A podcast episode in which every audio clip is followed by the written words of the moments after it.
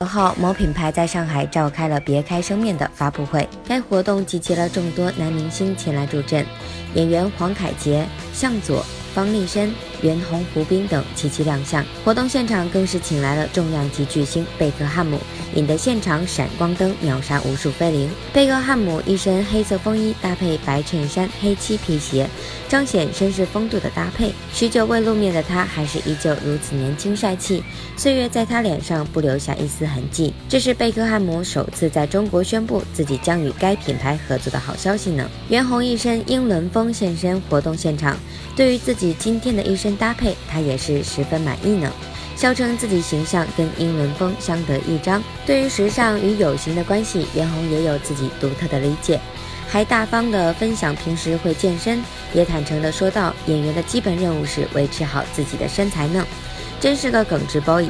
现场呢还分享了自己对于足球的少时回忆哦。当然，我们这个年纪的人，大多数应该都是。都是深受那时候的曼联和英国队的影响长大的。